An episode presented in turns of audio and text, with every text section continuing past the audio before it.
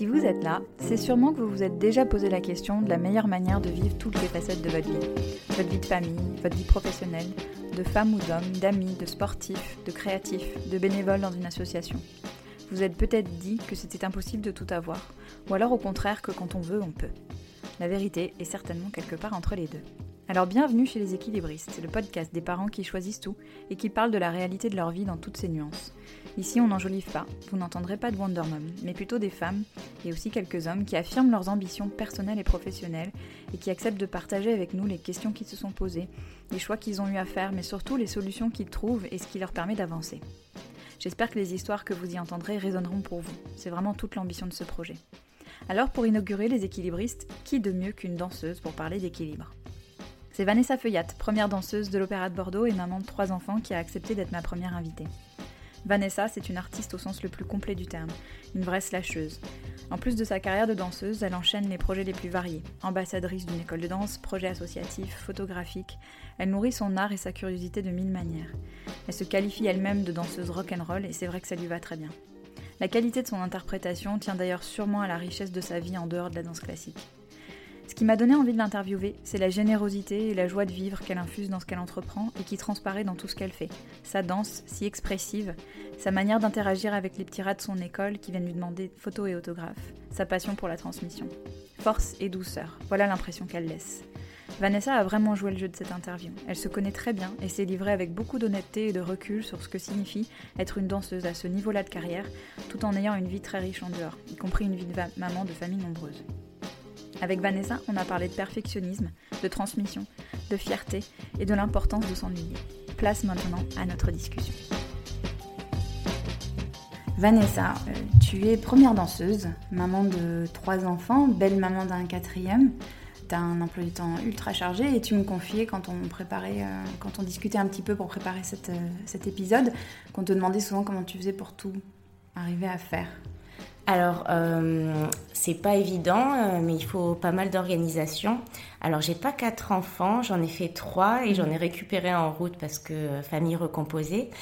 Mais oui, ça demande pas mal d'organisation et il faut que avoir vraiment du soutien, euh, avec euh, bah, son mari. Après, moi, j'ai pas mal d'aide. Euh, j'ai une nounou qui m'aide beaucoup, qui va chercher les enfants à l'école, parce que mes emplois du temps me, me permettent pas d'aller les chercher.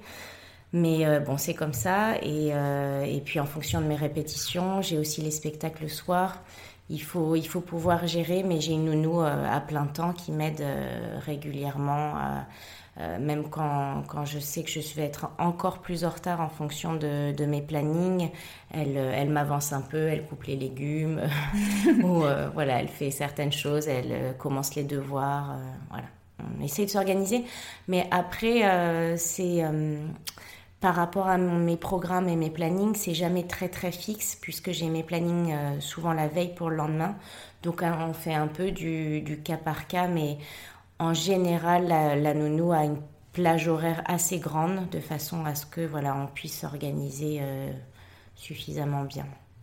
Et tu es quelqu'un d'assez euh, exceptionnel dans le sens où des, des, mamans comme toi qui ont un, un rôle, un poste, euh, parce que pour, pour, les gens qui connaissent pas bien le monde de la danse, euh, première danseuse, c'est le grade juste en dessous d'étoile. Donc c'est très très haut placé dans, dans la hiérarchie des danseuses. Mm. des femmes comme toi qui ont des enfants tout en étant à ce niveau-là d'exigence technique, physique, etc., il y, en a très peu, voire pas, bah, beaucoup d'autres. Je pense que, parce que déjà, oui, première danseuse, en fait, c'est le grade en dessous, mais c'est exactement les mêmes rôles que danseuse étoile, en fait. Sauf qu'on n'a pas le grade suprême, mais on fait tous les premiers rôles, on a vraiment, euh, euh, voilà, on a la même fonction.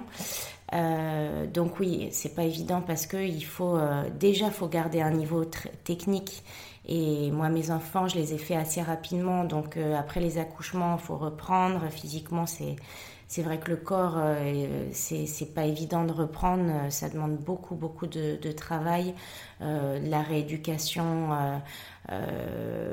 bah, mille fois plus, plus forte, plus importante qu'une maman qui n'a pas une activité de physique aussi, aussi intense, parce qu'il faut savoir qu'on danse minimum 7 heures par jour, tous les jours. Bon, c'est un métier, hein, de, mais c'est un art, c'est un métier qui demande voilà, surtout du physique et du mental en tant que première danseuse parce qu'il faut pouvoir assurer ça. Et, euh, et en tant que première danseuse, je pense qu'il y a trois enfants, je dois être euh, une des seules. je j'en connais pas d'autres en tout cas. Euh, je connais des danseuses qui ont des enfants, qui en ont un voire deux, trois c'est extrêmement rare, mais en, en, tant que première danseuse, je, il me semble qu'il y a Eleonora Bagnato qui était danseuse étoile à l'Opéra de Paris, qui est maintenant à Rome. Il me semble qu'elle a trois enfants, mais voilà, ça se compte sur les doigts de la main. C'est très mm. rare, ouais, mm. de, de, de, faire ce choix d'avoir des enfants quand on est en carrière. Beaucoup attendent d'avoir fini de danser, d'avoir fini leur carrière bah, professionnelle. Oui, oui, oui. Ça, c'est, euh, en fait, c'était un choix euh, de ma part parce que je voulais euh, absolument créer une vie de famille. Je suis une danseuse, mais je pense que c'est un métier déjà très narcissique, c'est-à-dire qu'on est tous les jours, depuis des années, à la barre, devant le miroir, à essayer de progresser, corriger les défauts. Et on est tout le temps, tout le temps, tout le temps sur soi. Et moi, j'avais besoin d'avoir ma vie de famille, j'avais besoin d'avoir un équilibre parce que sinon on sort jamais de ce noyau. Et, euh, et, puis, euh, et puis voilà, je voulais être une maman jeune, ça c'était important pour moi. Ma maman m'a eu euh, très tard, donc moi j'avais envie voilà, de, de aussi pouvoir être une maman jeune, dynamique, active, faire des choses. Et donc c'est vrai que mon premier enfant, je l'ai eu à 23, 24 ans. Et après j'ai enchaîné. Et euh, en général, oui, la plupart des danseuses attendent leur fin de carrière, ce qui est évidemment jeune puisque c'est 40-42 ans avant de faire un enfant, mmh. parce que oui, elles sont, elles sont focalisées sur leur métier. C'est le principe de ce métier à la base. Hein, danseuse, c'est assez récent les femmes qui commencent à avoir des enfants hein, parce que avant c'était pas envisageable. Et qu'est-ce que l'arrivée de tes enfants a changé Parce que tu nous parles de ton quotidien. Un quotidien de danseuse en soi, c'est un quotidien qui est chargé, qui, mm. est, qui est exigeant physiquement, en, énergie. Qu'est-ce que j'imagine que ça a dû bouleverser euh, ta vie Comment comment t'as fait pour ça, ça, a bouleversé ma vie. Euh, évidemment, c'est beaucoup plus fatigant le rythme est, euh, épuisant au niveau du rythme. Euh, par exemple, euh, mes collègues qui sont danseurs et qui n'ont pas d'enfants commencent le cours à 11h. Donc, ils ont, bon, à part s'ils ont des, des rendez-vous de kiné, d'ostéo, mais moi, je suis obligée tous les matins de me lever à 6h45 mm. pour amener les trois, enfin les deux à l'école, un, à la crèche, etc. Le plus grand qui a 13 ans, il se débrouille tout seul, heureusement. Ça, au niveau du rythme, c'est le, côté le plus difficile pour moi parce que je déteste me lever tôt. Parfois, on finit des spectacles, il est 11h30, euh, minuit. J'ai, enfin, je rentre et il faut que je me prépare euh, quelque chose à dîner et après que je me couche très vite. J'ai, voilà, je, manque d'heures, les, journées sont un peu courtes. Mais par contre, euh, du côté positif, et pour moi ça c'est énorme, c'est que justement je suis plus centrée sur moi et que si, euh, si jamais euh, euh, je fais quelque chose en scène où je suis pas satisfaite de moi, d'ailleurs c'est assez souvent parce que je suis une éternelle insatisfaite, mais je me dis c'est pas grave parce que mes enfants vont bien, c'est pas grave parce que mes enfants sont en bonne santé, c'est pas grave parce que quand je rentre chez moi je suis pas toute seule. Euh, je c'est pas grave parce que euh, je sais quand je vais rentrer, mes enfants vont me faire un câlin et vont me dire des mots gentils. Euh, parce que de toute façon, ils sentent, ils ont et vivre avec, avoir une maman artiste, danseuse, parce qu'ils voient à l'école, au début, ils se disent Mais pourquoi tu travailles le soir? Mais pourquoi tu viens pas me chercher à déjeuner Parce qu'ils comparent en fait. Mm. Et, et, ils comprennent après quand ils viennent me voir en scène, ils me disent Oui, maman, on comprend, et ils sont hyper fiers. Mais euh, il y a un petit temps d'adaptation et maintenant ils, connaissent. Euh, de temps en temps, je les amène en studio voir euh, une répétition. Ils, sont imprégnés de ça depuis tout petit. Et, et ça fait partie de leur, de leur rythme, de leur univers. Il est un peu différent des autres, mais, mais ils se sont habitués et, et ils me soutiennent énormément. Et ça, c'est génial. Même, même Tao, qui a 6 ans, il comprend ça doit donner de la force. Et il y a un truc qui, auquel je pense en, t'écoutant parler, c'est tu, tu, me dis tes enfants qui te demandent maman pourquoi tu viens pas nous prendre à déjeuner, pourquoi tu nous récupères pas. Il y a un sujet moi qui revient tout le temps dans mes discussions avec mes amis, c'est la culpabilité. C'est euh, ce sentiment de oh je suis pas, mon enfant aurait besoin de moi, je peux pas être là, comment je fais, je suis tiraillée. Est-ce que on se sent pas à la hauteur tu, le, tu, la ressens toi la culpabilité Bien sûr parce que en fait je compare avec les autres mamans qui prennent le temps. Euh, mais moi, j'aimerais ne serait-ce qu'une fois par, par semaine. Mais moi, c'est mes horaires de répétition commencent à 11h et je crois qu'ils sortent à 11h30. Donc pour moi, c'est impossible. Alors je culpabilise moins quand je sais qu'il y a des mamans qui prennent ma fille à déjeuner. Parce que je me dis, du coup, le rythme cantine, euh, récréation, il est un peu... Euh, voilà, ça, ça, fait partie d'un changement. Mais je me rappelle petite que ma maman, elle qui travaillait dans la pub, euh, elle pouvait jamais me prendre et que je me souviens J'adorais ces jours où j'allais chez ma copine déjeuner parce que ça coupait le rythme scolaire. Mais oui, je peux pas cacher que je culpabilise parce que euh, quand ils m'en parlent, c'est que ils en, forcément ils en souffrent euh, quelque part parce que ils, voient, ils comparent. Donc euh, évidemment, forcément c'est c'est assez euh, culpabilisant. Ouais, et en même temps, tu, comme tu dis, ils sont heureux. Comment tu, comment tu la dépasses, du coup, cette culpabilité? Parce que ce que tu dis là, euh, moi, pour, pour m'aider à la dépasser, je me dis justement, euh, je me souviens quand j'étais petite que j'adorais effectivement aller chez des copines. Donc le temps de la cantine, c'était un temps vachement sympa. Ça, ça m'aide à, à, la dépasser. Est-ce que tu as des trucs, toi, pour pas culpabiliser, justement? Non, en fait, j'ai un discours assez direct avec eux où je leur dis euh, c'est comme ça, maman, elle travaille à ces moments-là, elle est à son cours, elle se, elle s'échauffe, euh, elle travaille ses spectacles pour que vous veniez voir après. Mm. Euh, et je leur dis tout le temps, ça fait partie de mon métier, c'est comme ça. après, ils ont d'autres occasions. Moi, c'est vrai que j'ai des vacances à des moments où je suis un peu plus disponible, bon, sauf cet été, mais en général, on a un mois et demi, deux mois de, de vacances. Il euh, n'y a pas beaucoup de parents qui ont autant de temps l'été, donc euh, j'essaye de rattraper différemment. Mais c'est sûr que dans un rythme normal de la semaine, euh, je, suis obligée de leur porter un discours assez, assez direct. et en plus, je veux pas, je veux, je veux pas qu'il, je veux pas qu'il y ait des, enfin, pas de l'émotion, mais j'ai pas envie que ça rentre dans quelque chose de, de triste. Je veux mhm. dire, je veux vraiment que ça soit direct en disant c'est comme ça. Il y a d'autres mamans qui travaillent aussi qui peuvent pas. Il y en a qui peuvent, elles, bah, c'est, elles ont de la chance, mais nous on a d'autres, on a la chance de faire d'autres choses, d'être en vacances un peu plus longtemps l'été. J'essaye de trouver un peu. Euh, mais bon. Non, mais c'est des, bons trucs qu'ils soient fiers de toi et qu'ils soient fiers de ce que tu fais. Et... Oui. C'est important. Et pour revenir à un, truc qui est lié, dont tu parlais tout à l'heure, c'était, tu disais, quand je suis pas contente de ma performance sur scène. Euh, ça aussi, j'ai l'impression que c'est quelque chose euh, qu'on retrouve chez beaucoup de femmes, et en particulier chez les mamans, c'est ce, ce côté euh, d'exigence très importante mm. euh, dans tous les domaines de sa vie, que ce soit au travail, donc pour toi c'est un spectacle, euh, que ce soit dans ce qu'on propose à ses enfants, dans, même dans sa disponibilité pour ses mm. amis ou pour son couple. Est-ce que tu as l'impression d'être dans cette ce syndrome de la bonne élève là dont on parle de perfectionnisme, de, rechercher à toujours faire parfait partout. Et... Oui, mais ça c'est un, chez moi c'est un énorme défaut que j'essaye de, J'essaye vraiment de, de, changer, mais c'est pour l'instant c'est pas c'est pas facile.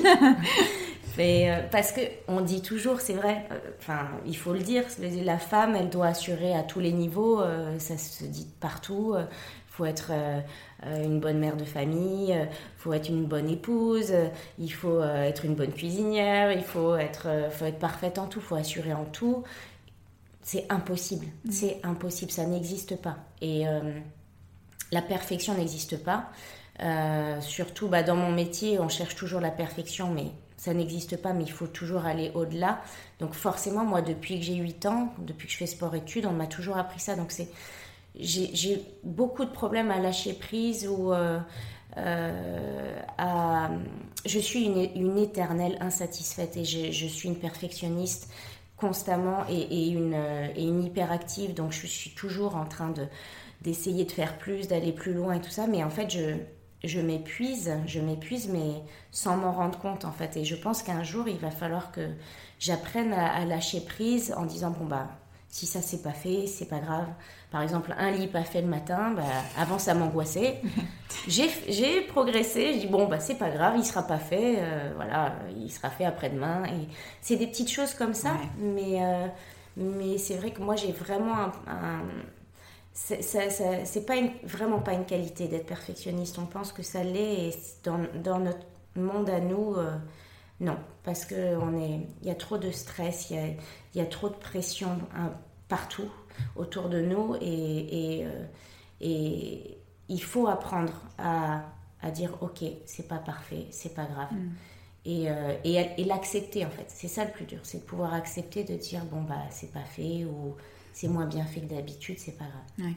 Et ça, alors c'est rigolo ton exemple du lit euh, pas fait, parce que j'allais te demander sur quoi tu t'autorises à lâcher justement. Parce que... le lit. Le lit. ou, un repas, euh, euh, des, des, des, pâtes à la bolognaise ou quelque chose voilà, qui soit simple. Et bon, bah, forcément, c'est bon pour les enfants, mais bon, c'est vrai que moi j'essaye de d'intégrer les légumes tout le temps, à mm. chaque repas, parce que je sais pas ce qu'ils mangent à la cantine.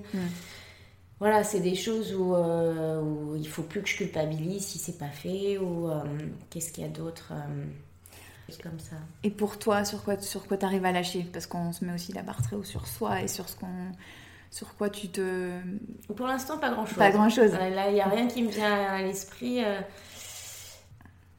Non. Est-ce que tu prends du temps pour toi? Honnêtement, non. Non. Surtout pas en ce moment parce que c'est la rentrée, il y a l'académie, il va y avoir les inscriptions, etc. Après, euh, j'ai, euh, par l'Opéra de Bordeaux, euh, acheté des petits bons pour aller au Grand Hôtel et passer une journée au spa, faire mmh. hammam, sauna, piscine. J'en ai quatre. Depuis quatre ans. non, j'en ai quatre depuis un an. non, j'en ai trois maintenant parce que j'en ai utilisé un en fin de saison. Euh, mais c'est la, c'est la seule chose que, que je fais pour moi. Euh, non, j'ai du mal à. J'aimerais bien avoir un peu de temps pour moi, mais dès que j'en ai, c'est pour les loulous. Donc, euh... Ouais, c'est ça. C'est ça. Mais ça serait bien, ouais, ça serait bien. Mais même avec mon mari, on n'a pas vraiment de, de, vie de couple. Donc, dès qu'on peut, si on peut avoir un peu de temps, c'est pas pour moi, on va se faire un dîner à deux, mais c'est forcément pour moi du coup, mais mm. pour moi toute seule, faire quelque chose pour moi, non. Mm. J'ai pas le. Non. En plus, je me dis, enfin, corrige-moi si c'est une erreur de ma part, mais je me dis, tu as, as, la particularité d'avoir un métier qui est ta passion. Alors, je me demande ce que ça change dans son rapport au travail, ça. Est-ce que est-ce qu'une journée de répétition, c'est pas un moment pour toi, mais est-ce que c'est, ça te procure le même plaisir qu'on peut avoir quand on s'accorde du temps pour soi? Bah, Alors, ce qui est très drôle, c'est que justement, avant d'avoir des enfants, euh, j'allais à mon cours, à, mes répétitions, mais c'était mon rythme habituel où euh, je prenais du temps pour moi sans m'en rendre compte. Maintenant que j'ai mes enfants, où j'ai un rythme le matin assez, euh, assez rythmé, assez chargé, euh, j'arrive au cours et là j'ai un espèce de, de retombée de rythme où j'arrive à la barre et je suis posée et je dis là c'est pour moi. Mm. Et c'est vrai que là-dessus euh, ça a changé beaucoup dans ma vie, dans mon rythme de, enfin dans la façon de voir les choses parce que euh, finalement c'est des choses exceptionnelles et uniques qui me concernent, c'est vrai. Et, et, ce qui est sympa dans mon métier c'est que c'est toujours différent. Donc on travaille toujours des choses différentes. Les journées ne se ressemblent jamais. On a quand même des tournées. On a oh, voilà, c'est pas métro boulot dodo où je vais retrouver euh, voilà le même dossier à, régler. Voilà, c'est une vie d'artiste. C'est voilà, c'est comme être comédien. On est on est sur des, des ballets différents. On, travaille avec des, des, des, gens différents. On rencontre des chorégraphes différents. Voilà, à part la barre euh, et le, enfin, le cours habituel avec la barre et le milieu, euh, même les exercices sont différents, mais bon, la logique du cours est, toujours le même depuis toujours. Mais oui, c'est vrai que ça, ça, a pas mal changé. Et est-ce que, euh, est-ce que la charge mentale, on a beaucoup parlé de la charge mentale l'année dernière, et c'était c'était intéressant dans le sens où ça mettait un mot sur quelque chose que beaucoup d'entre nous euh, ressentaient comme un, comme un poids. Est-ce que c'est un sujet pour toi, la charge mentale? À quel point c'est quelque chose... Alors la charge mentale, tu sais, c'est tous les toutes les tâches euh, de la... pour faire tourner la vie de famille, en gros, Mhm. qui restent dans le fond de ta tête pendant que tu es en train de faire autre chose et où tu... Je sais pas, moi, tu pourrais être en train de faire un plié à la barre et en train de te dire mince, j'ai oublié de mettre le goûter dans le sac à dos de mon fils ou, ou euh, j'ai oublié de l'inscrire à telle euh, activité. Ou voilà. Ouais. Est-ce que ça, c'est un truc euh, qui, est, qui, qui te concerne Euh, Et si oui, comment tu, comment tu gères? Comment tu arrives à, Alors, à, le- qui à le est- dépasser? Non, alors c'est marrant parce que dès que j'arrive, euh, en tout cas en studio, euh, je suis consacrée corps et âme à mon métier et là, euh, la charge mentale est presque inexistante. Mm. Sauf euh, là en ce moment, ma nounou m'a lâché. Enfin, la pauvre, elle est... j'ai eu des soucis euh, parce qu'elle est- elle, a eu des problèmes de santé. Donc euh, là, je me suis retrouvée dans, dans- vraiment embêtée pour. pour venir, voilà, pour venir chercher les enfants à la crèche, à l'école, parce que mon mari travaille aussi. Donc là, en ce moment, je suis dans une période un peu étrange. Mais habituellement, c'est plutôt bien organisé. Et souvent, par exemple, quand j'oublie le goûter, je me rends compte le matin, je culpabilise euh, 10 petites minutes et puis après, je reprends mon rythme. Et, euh, non, arriver en studio, dès que je touche le lino, dès que je suis en studio, c'est plutôt... euh, je, me consacre vraiment à ce que je dois faire parce que j'ai pas le choix. Par contre, euh, dès qu'on a nos pauses, oui, j'appelle, là, j'ai tous les anniversaires des enfants sont en septembre, donc j'ai appelé Trampoline Park, je règle les problèmes de banque, euh, la rentrée scolaire, euh, je fais euh, une course rapidement, euh, si j'ai le temps, en fonction de ma pause, pour acheter ce qu'il faut pour le, le soir, et je reviens en studio. Ouais. Les, les entres sont importants parce qu'ils sont chargés. Mm. C'est-à-dire que peut-être mes collègues, ils vont plutôt prendre la pause pour se reposer, euh, manger un truc, prendre un café. Moi, c'est vrai que je vais m'occuper de tout ce qui, est, ce qui manque ou euh, ce que j'ai oublié de faire. Mais par contre, en studio, non, pas du tout. Ça doit être, ça doit être très euh, étrange pour toi. De...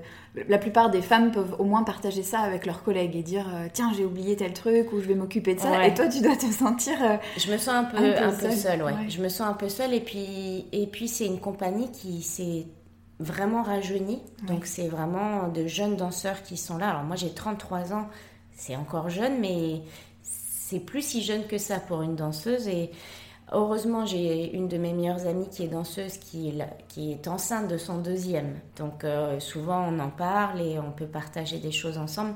Mais là elle va être en congé maternité dans pas longtemps. Je vais me retrouver... euh, avec tout- toutes ces jeunes filles euh, qui ont, ont d'autres... oui, bah, qui ont leur âge, ou même celles qui ont mon âge et qui n'ont pas d'enfants, c'est vrai qu'on ne peut pas partager les mêmes choses. Et,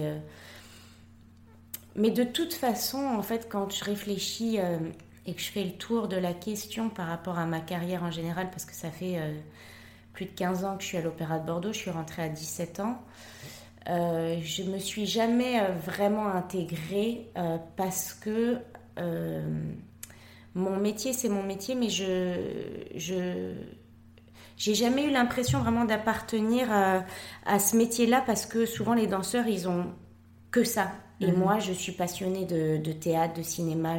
J'en, ai fait à côté. J'ai tourné dans des longs métrages. J'ai, j'ai- j'aime, euh, enfin, j'aime plein de choses. C'est pour ça aussi que j'ai des enfants. Je pense que j'ai une vie un peu inhabituelle pour une danseuse. Et c'est pour ça que je je m'intègre pas forcément euh, dans la compagnie à tous les niveaux, en fait. Et, euh, et donc, c'est c'est pas être seule, c'est juste euh, peut-être être un peu en marge de tout ça et, et voilà, faire mon métier. Mais, mais ouais, j'ai. Ça, ça reste des, des, des bonnes collègues de travail, donc euh, enfin, on discute et tout, mais je me suis toujours sentie un peu. euh, pas- atypique. Ouais, Hmm. ouais. Peut-être euh, parfois même incomprise parce que, parce que très différente en fait. Très différente, ouais. Mm. Ouais. Il y a, hum, moi, c'est ce que j'admire chez toi, c'est ta, ta capacité à, à t'intéresser à énormément de choses et à, à mener mille projets. Alors, c'est vrai que de l'extérieur, on se dit, c'est un peu intimidant parce qu'on se dit, mon Dieu, tout ce qu'elle arrive à faire, euh, c'est vraiment impressionnant tout ce que tu fais, euh, parce que pour ceux qui te connaissent moins bien, tu arrives de, tourner des, films ou des séries en dehors, euh, tu es ambassadrice euh, slash directrice, enfin très impliquée dans une académie de danse que tu voilà, qui est vraiment imprégné de tes valeurs et de toi, dans lequel tu t'impliques beaucoup. Euh, enfin, tu fais énormément de choses. Alors ça, c'est vraiment venu, euh, l'académie, c'est vraiment venu par hasard, parce que ce mhm. c'était pas du tout euh, mon projet à la base. Mhm. Et en fait, c'était une, une, école qui était en faillite. Et, et en fait, je, je, suis une optimiste fataliste et, et, je suis venue juste pour visiter les studios parce que c'était une amie danseuse qui m'a dit mais va voir, les studios sont super, euh, il faut vraiment que tu, tu ailles voir euh, parce que ça vaut vraiment le coup. Donc j'y suis allée et en fait je suis tombée sur un jour où la directrice annonçait que l'école allait fermer. Et là j'ai vu en fait euh, toutes ces... C'était un cours de dames, c'était un cours de classique. Non, barre au sol. Et j'ai vu leur visage mais, euh, mais il y, en avait qui pleuraient, enfin elles étaient vraiment très tristes parce que c'est aussi une école de quartier. Les, les, les, personnes qui y vont, ils y vont parce que ils ont envie de se faire plaisir, parce qu'ils ont un cocon un peu familial aussi dans cette académie. C'est assez familial comme ambiance. Enfin, moi, j'essaye d'un maximum de, faire en sorte que ça ressemble à ce que je voudrais que ça ressemble. Et quand j'ai vu ça, j'ai dit, mais on peut pas, on peut pas laisser ces gens euh, sans rien. Euh, c'est fini leur samedi matin, leur bar au sol avec euh, leurs copines. Enfin, ça fait partie d'une donc euh, oui, j'ai proposé euh, une somme au tribunal de commerce, enfin, j'ai, mais, mais, vraiment un peu au hasard. De, et, bon, bah, ça m'est tombé dessus comme ça. Et là, par contre, je me suis vraiment investie et j'ai mis ma patte. Et euh, le, le sport-études qui était créé déjà avant, ça m'a encore plus intéressée parce que du coup, je peux former des enfants à devenir pro. Ça, c'était vraiment une passion que je voulais faire ça, c'était vraiment dans mon intérêt de transmettre. Euh, après, euh, bon, j'ai vraiment développé l'académie, j'ai mis plein de disciplines, j'ai rajouté ce qui me ce qui me correspondait, par exemple le yoga, le pilates, tout ce que je fais autour, le hip-hop aussi, le, le modern jazz, le classique, les cours de pointe. Enfin, j'ai vraiment développé la barre au sol. J'ai quatre barres au sol différentes en fonction des attentes des gens. Et je me suis vraiment en fait, je me suis vraiment tournée vers les attentes des personnes, ce qu'ils qui cherchaient. Euh, par exemple, un truc tout bête, mais quand on s'inscrit dans une école de danse, euh, on n'est jamais, euh, on n'est jamais toutes les semaines pareil. Et par exemple, si on s'inscrit à un cours de classique, mais que une semaine on a mal au dos ou que où on n'a pas envie, on a envie de se détendre, il y a en fait, c'est complètement libre, c'est-à-dire qu'on choisit une discipline pour s'inscrire comme ça, mais après, tout au long de l'année, on peut même tester si on veut le hip-hop. Moi, j'ai eu des personnes qui étaient inscrites en, en barre au sol, qui ont essayé le classique parce que, bon, à la base, euh, soi-disant classique, c'est inaccessible, et elles se sont mis en classique mmh. débutante et elles ont arrêté la barre au sol pour se mettre au classique. Des femmes qui n'ont pas envie de faire du classique et qui, ont, qui sont fatiguées une semaine, elles, s'inscrivent au cours de yoga. Donc il y a une liberté et en fait on, se met au service de l'attente euh, de, la personne qu'on a en face en fonction de comment elle se sent. Mm. Et, voilà, moi c'est ça, c'était euh, c'était une nouveauté que je voulais absolument mettre en, œuvre et, et, ça fonctionne. ça fonctionne. Mm. Comme quoi tu as su répondre aux, envies. Bah j'espère et je compte, j'espère et c'est de toute façon en plus c'est comme ça qu'on avance et puis puis c'est important aussi pour moi de savoir ce qui va et ce qui va pas. Donc enfin, on n'hésite pas régulièrement à, communiquer avec euh, les élèves euh, pour savoir ce qui, ce qui pourrait être amélioré. Euh, on est toujours dans la recherche, on est, on est très très humble dans, dans, dans cette académie. C'est une équipe qui est toujours en, en recherche de savoir, euh, parce que ça change, ça évolue, ça bouge, on ne peut pas être fixe. Euh, donc euh, c'est vraiment une remise en question tout le temps, constante, éternelle. Quoi, et c'est, le principe. Ouais. Et pour, pour, pour faire tout ce que tu fais, tu, il, faut, il faut beaucoup d'énergie. Hmm. oui, oui, oui, j'avoue. Est-ce que tu as, as, trouvé des choses qui t'aident à en, à en retrouver de l'énergie? Est-ce qu'il y a des, ta botte secrète ou... L'idéal, c'est pour moi, j'ai besoin de beaucoup d'heures de, sommeil. sommeil ouais. J'ai besoin de, dormir beaucoup. Euh, après, euh, bizarrement, mon énergie, euh, c'est mes enfants. C'est, euh, je me réénergétise en eux. En fait, c'est, mm. un peu mes petites batteries. Même si de temps en temps, évidemment, c'est pas tout le temps comme ça. Hein. Ils m'épuisent, ils sont insupportables. Il faut. Les enfants normaux. Quoi. Voilà, exactement.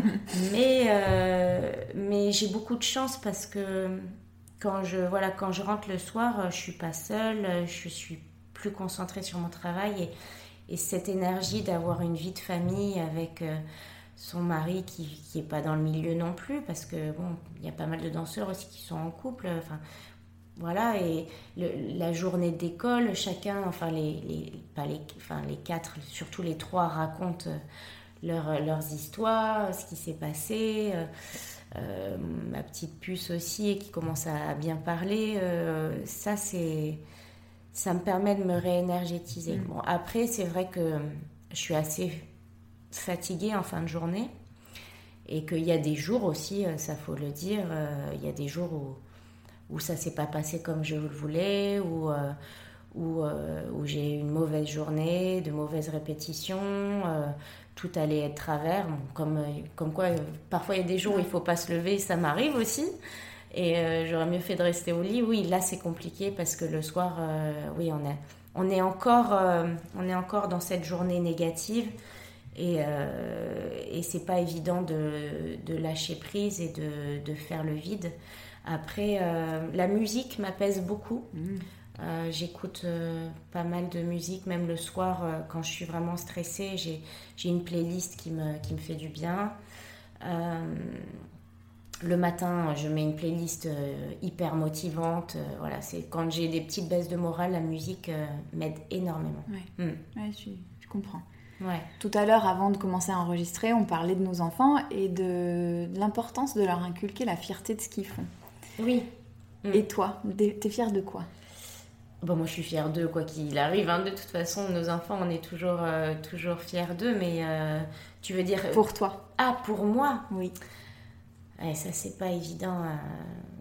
Oui, c'est vrai qu'on parlait par rapport à euh, cette maîtresse hier qui mm. disait euh, il faut dire aux enfants on est fier d'eux, mais il faut pouvoir que eux puissent le dire à eux-mêmes oui, je suis fier de moi. Et c'est vrai qu'on le, on dit qu'on est fier d'eux, mais eux, ils, on leur apprend pas à leur dire oui, c'est vrai, je peux être fier de moi. Et ça, ça va, ça va changer pour moi cette année.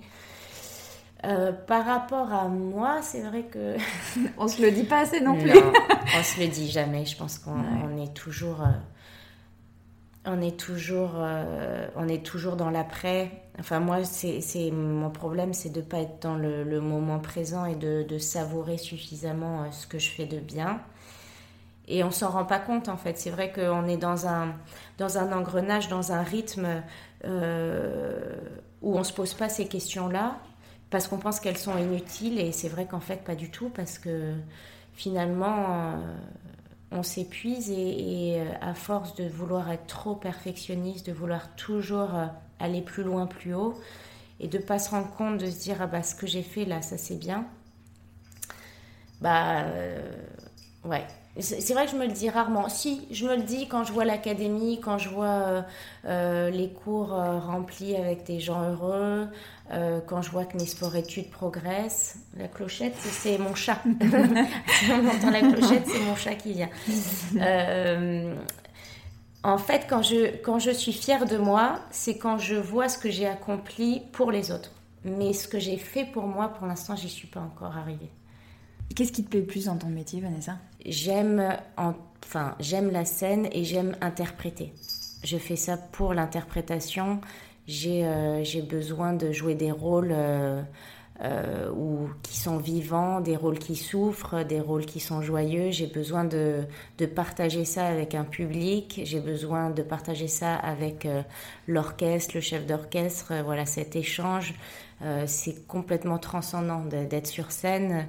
L'univers, l'ambiance qu'il y a, c'est c'est complètement unique. Et puis on sait que c'est éphémère, ça dure pas. Et euh, du coup, on, en profite parce qu'on sait qu'un jour ça va s'arrêter. Donc euh, c'est vraiment une, sensation euh, unique. Mm.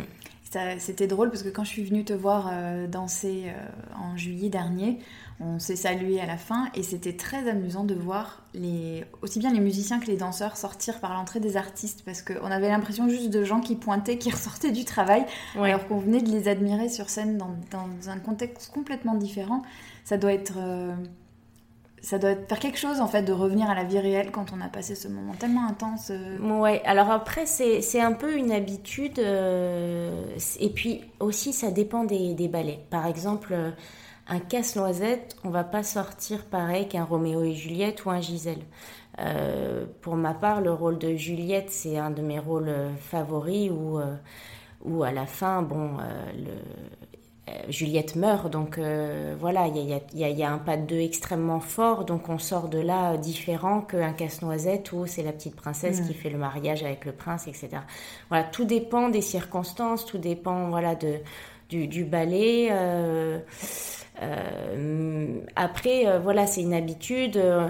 Euh, on finit le spectacle, on a quelques corrections rideau fermé par le maître de ballet la maîtresse ou la maîtresse de ballet et les, directeurs. Et ensuite, on va se démaquiller dans la loge, on prend la douche et on sort. C'est vrai, il n'y a plus de chignon, il n'y a plus rien, retour à la vie réelle. Mais c'est vrai que ça fait partie de notre quotidien. Alors au début, quand on commence à travailler, euh, quand on commence à avoir un contrat dans une compagnie, c'est c'est un peu euh, exceptionnel et, euh, et c'est vrai qu'au début on, on, aime on aime ce moment et puis après voilà après on n'y pense même plus sauf quand c'est des rôles qui sont un peu plus prenants. Moi j'ai du j'ai plus de mal à sortir d'un rôle mais tout se fait dans la loge en fait. J'essaye de sortir, quoi qu'il arrive, dehors en ayant euh, pas vidé mon esprit, mais un peu, enfin en ayant voilà, le, voilà en ayant en, ayant sorti voilà toutes ces émotions. Euh, cette partie dans la loge de voilà où on défait on défait la coiffure, on se démaquille, ça fait partie aussi du moment où on redescend euh, sur terre un peu. Qu'est-ce que tu as appris sur toi récemment? C'est une bonne question. J'ai appris, je pense, euh, que je me laisse plus trop faire et que je me, je suis plus, euh, je laisse moins les choses passer en fait. Euh, comment, comment expliquer? Il y a des choses maintenant que j'accepte plus sur des comportements ou des réactions et avant je laissais beaucoup, beaucoup, beaucoup couler et c'est vrai que Maintenant, quand il y a certaines choses qui me dérangent, je les dis. Bon, je les dis euh, d'une façon très correcte, mais euh, j'ai appris que je pouvais euh, oser certaines choses que je n'osais pas avant. Mhm. Et je pense que ça, ça fait partie d'une assurance que j'avais pas mhm. et qui me permet du moins d'avancer de mon côté et d'avoir un peu vidé mon sac quand, quand il le faut. Parce que je pense que c'est important aussi de dire les choses et qu'on on avance soi-même en en ne laissant pas toujours tout euh, de côté, en disant bon, bah, c'est pas grave, on, fait le dos rond et on attend. Non, je pense qu'il y a des moments où, où, il faut dire les choses, sinon après, euh, ça, peut être, ça peut être grave pour soi-même parce qu'on se dit, euh, bah, bon, à force de faire le dos rond, on, finit par s'éteindre. Moi, je veux pas m'éteindre, donc il y a certaines choses maintenant que je laisse plus passer. Oui. Hmm. Ça, c'est quelque chose qui, qui vient avec, avec l'expérience, avec, en grandissant. Oui. en vieillissant. En vieillissant, avec le temps, l'expérience, euh, et puis. Euh, parce que c'est vrai que c'est un métier où on est constamment corrigé, tu fais pas ci, tu fais pas ça, c'est pas bien. c'est assez rare quand on. Quand les personnes euh, devant, qui sont ceux qui nous corrigent, nous disent ça c'est bien, bravo, mm. c'est assez rare, c'est plutôt l'inverse. Donc mm. il y a un moment, bah, à 33 ans, bah, il nous reste 10 ans pour danser ça serait bien aussi d'avoir un peu de positif à côté, de d'être un peu plus satisfait. Et puis, euh, c'est pas forcément en disant que du négatif qu'on arrive à progresser. Pour moi, ça c'est un langage qui est très dur à accepter.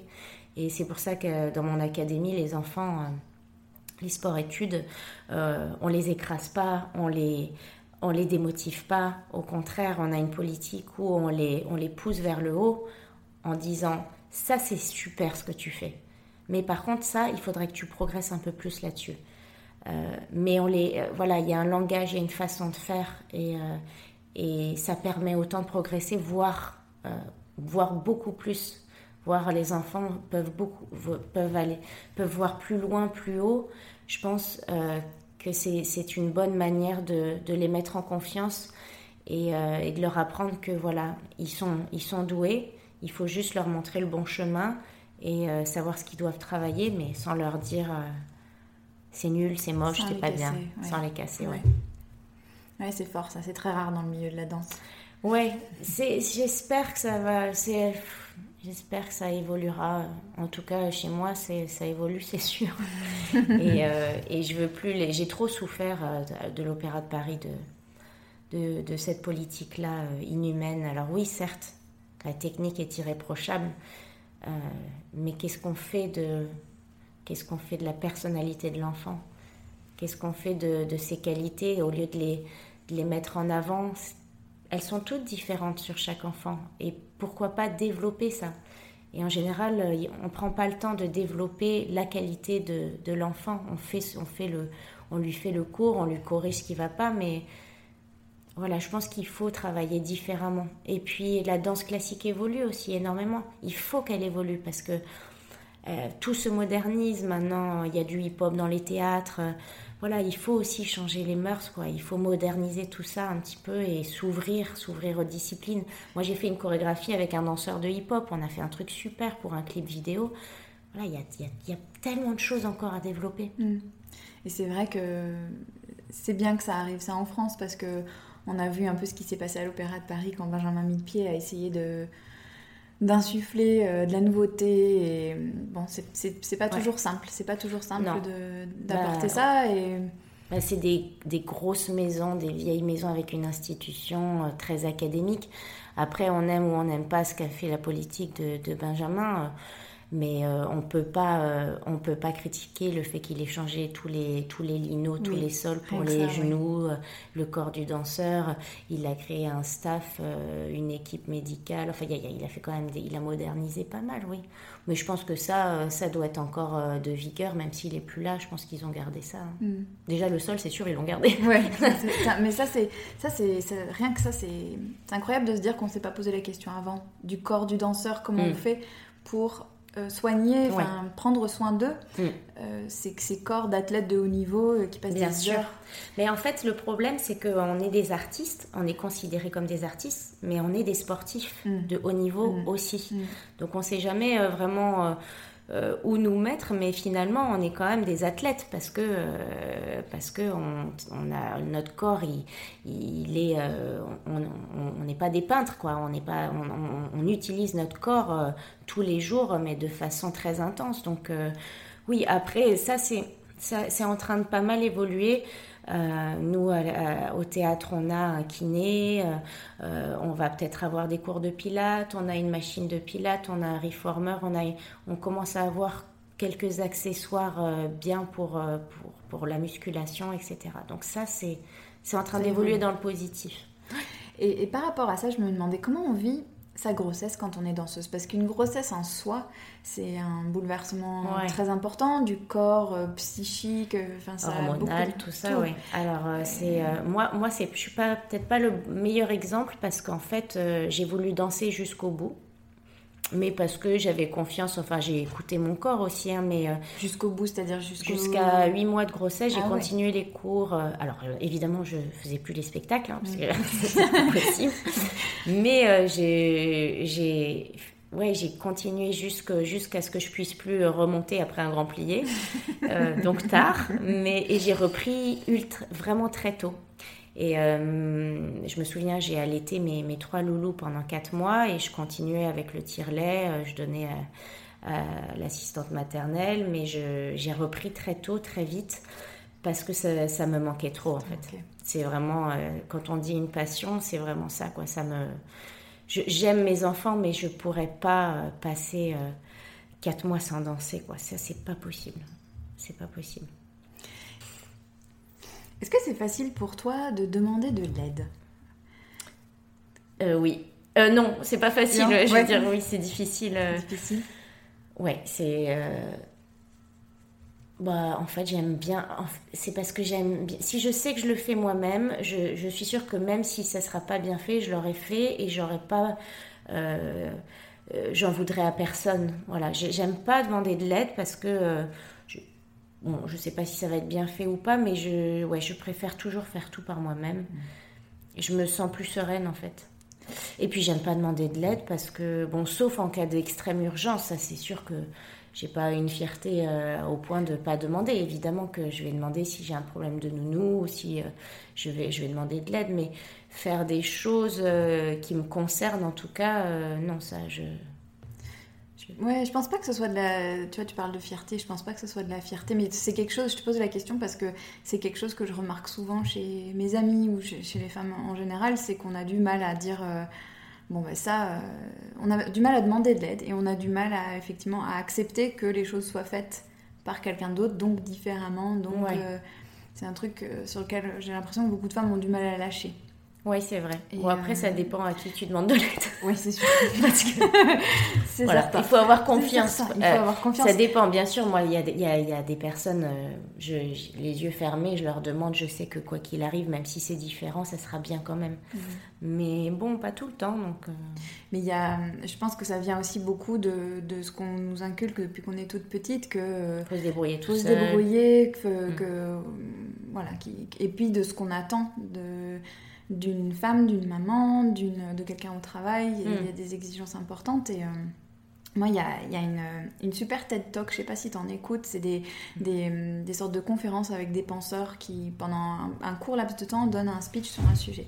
Euh, il y en avait un de Nathalie Loiseau, qui est l'actuelle euh, ministre déléguée aux Affaires européennes, ancienne haute, enfin, haute euh, diplomate qui a travaillé un peu partout dans le monde, et qui disait, on me demande toujours comment je fais pour tout faire, parce que c'est une femme qui a eu quatre enfants, je crois, et qui a mené sa carrière de diplomate, et on lui raconte plein de choses assez croustillantes, et en particulier cette, cette anecdote qu'on lui demande tout le temps euh, comment elle fait et que ça l'agace parce qu'on ne pose pas la question aux hommes. Et elle répond bah, Je fais tout mal, mais avec enthousiasme. et j'adore, tout ça génial. C'est vrai. Parce que, euh, en fait, si on arrivait à faire ça, je pense que la vie serait quand même plus simple de se dire Bon, bah oui, bah là, elle est mal coiffée ou son t-shirt a des taches. Euh, mais il a un grand sourire sur la bouche pour partir à l'école, donc c'est parfait. Ouais, mais ça change beaucoup de choses, ça. Oui. Et, mais il faut faire le test, ça c'est vrai que bah, t'as quelqu'un qui t'a fait chier ou t'as passé, as passé un moment exécrable et mm. tout, tu, tu, te mets à sourire ah et tout va bien. Et même si la personne en face que, as, que tu supportes pas et que c'est elle en fait qui tu lui souris et tu, tu, tu prends les choses différemment. C'est vrai.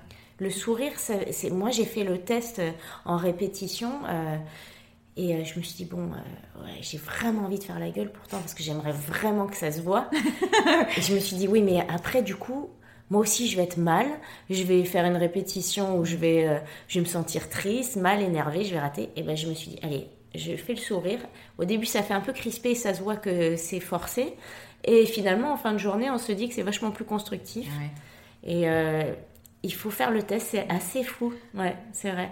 Avec, faire avec enthousiasme. Ouais faire avec enthousiasme et, accepter de faire mal.